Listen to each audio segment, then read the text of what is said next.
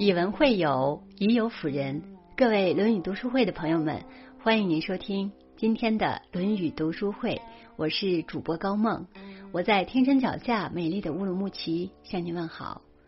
今天我要和朋友们分享的文章题目是“有智慧的人这几个地方不要去”，一起来听。环境对一个人的影响非常大，为自己创造一个良好的环境。这是有智慧的人都乐意做的。在恶的环境中，人容易升起邪念，从而引发种种悲剧。特别是意志力原本就不坚定的人，更是要远离一些不好的场所，这也是对自己的一种保护。亲友书里说，有六种事会损害名声：赌博、看聚会、懒惰、依附恶劣友、饮酒。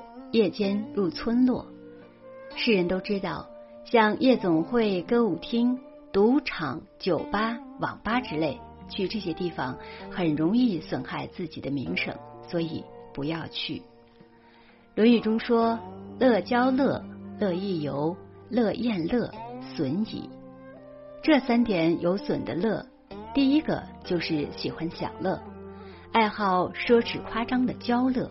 包括不知节制、纸醉金迷、玩弄酒肉之乐。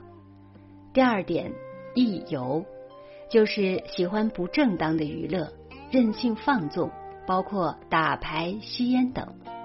第三点，厌乐，就是沉迷于好吃好玩。人都爱追求快乐，但要明白，这些都是对自己无益的作乐方法。还会损害身心健康，严重的甚至会失去生命。之前有一则令人痛心的新闻：KTV 里两名男子为了争抢某女人，当众打起来。由于冲动和周围人的起哄，其中一名男子拿起水果刀，一下就把另一名男子捅死。其实，诸如此类的新闻还有许多。比如赌博输得倾家荡产跳楼的，在夜总会被骗几十万的，网吧通宵打游戏猝死的等等。祭天论师曾说：“众生欲除苦，反行痛苦因；愚人虽求乐，毁乐如灭仇。”这句话看似非常简单，却蕴含着发人深省的道理。愚者的行为与目标往往背道而驰，也就是说，虽然他们希求幸福，但行为却是痛苦之因。现在有不少人觉得快乐来自享受，这是一种极大的误解。稻盛和夫曾分享过他的一个亲身经历：有一次，他以行脚僧的打扮去化缘，到了傍晚，脚被草鞋磨出了血。肚子也疼痛起来。正当他又累又饿又疲惫的时候，一位正在清扫落叶的老太太走到他身边说：“看您很累了吧，去吃点面包休息一下吧。”说完，悄悄的给了他一百日元。钱放在手上的那一刻，稻盛和夫的眼泪夺眶而出。内心充满了无可比拟的幸福感。这个老太太看起来生活未必宽裕，但她那善良美丽的心灵，清新而朴质，充满全身的幸福感，令她感动落泪。所以，善的心态吸引来的幸福，并不是靠对外部的占有和享受来获得的快乐。自我教研中说。不可去处有三种：怨仇争处不可去，众人聚处不可去，玩乐之处不可去。现在很多人的想法正好相反：有打闹的地方要去，众人聚会的地方要去，玩乐的地方要去。反正古人说不可去的地方都要去，我们要小心去这些地方。会把我们渐渐污染，因为有些东西一旦染上，就会沉迷其中。曾经有一个吃喝嫖赌样样都沾的人，在网上上传了一段视频，真诚忏悔。他说，以前经常流连于夜总会、赌博等地方，一想起那种地方，就感觉到忧愁和懊悔，不知道怎么就堕落成了那个样子。这恐怕就是渐渐的力量了。当人缺乏反省能力时，就会被表面的感官的快乐所诱惑，人会不自觉的掉入那种生活里。虽然偶尔也会觉得没有意义，但又无力自拔，就那样生活了。如果有一个人或者一种环境想要突然改变我们，谁都会警觉，不会就范，除非我们想改变。但事实是，当我们进入一种环境，所谓近朱者赤，近墨者黑，自己会被慢慢的改变。谁也不是一下子就变了，而是渐渐变赤变黑的。而一旦变成那样，我们又会觉得自己本来就是这个样子，还觉得很正常。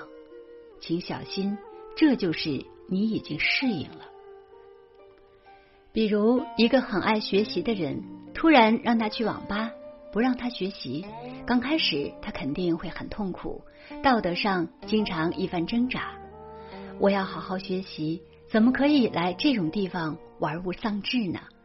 但如果待上一段时间，日子久了就会同流合污，那时候习惯了，也不觉得有什么痛苦，反而可能会玩得很开心。孔子说：“如人芝兰之室，久而不闻其香；如人鲍鱼之肆，久而不闻其臭。”与善人交往，就好像进入种有芝兰的屋子，久了便闻不到芝兰的芳香，因为你已经和香味融为一体了。与不善的人交往，就好像进入卖鲍鱼的地方，久了便闻不到那里的腥臭。因为你也已经和臭味融为一体了，所以一旦当你适应了、习惯了恶的环境，也不会觉得自己有什么问题。就像头一次去赌场，小心翼翼，不敢赌太多；经常去以后，越来越大手笔，直到卖车卖房，把所有家当全部输光。渐渐的力量很难被发现。就像温水煮青蛙，如果水温一开始就很烫，青蛙一定会立刻跳出来。正是这种渐渐的力量，让青蛙在温水中失去了生命。我们绝大部分人都会受到环境的影响，如果走到不好的地方，就很容易结识恶友，这样自己的行为也会变坏。所以，最好的方法就是少去、少看。少接触。俗话说：“眼不见为净。”远离这些不好的外境，自然就不会受到诱惑。《论语》中说：“非礼勿视，非礼勿听，非礼勿言，非礼勿动。”不合理的事不看，不合理的话不听，不合理的话不说，不合理的事不做。从眼睛、耳朵。嘴巴、身体严格的管束自己，这四者又可以总结为克己复礼。克己是克制自己的欲望，复礼是归于礼节，这是儒家最高的道德原则。人一旦失去了礼，要想有所进步非常困难。《论语》中，孔子还说过：“不知礼，无以立也。”不懂得礼，没有可能立于社会。一切礼义，中国传统文化的哲学道理、人生道理要懂得。假使不懂，就无法站立在这人世间，就永远跟着环境转，自己没办法特立独行。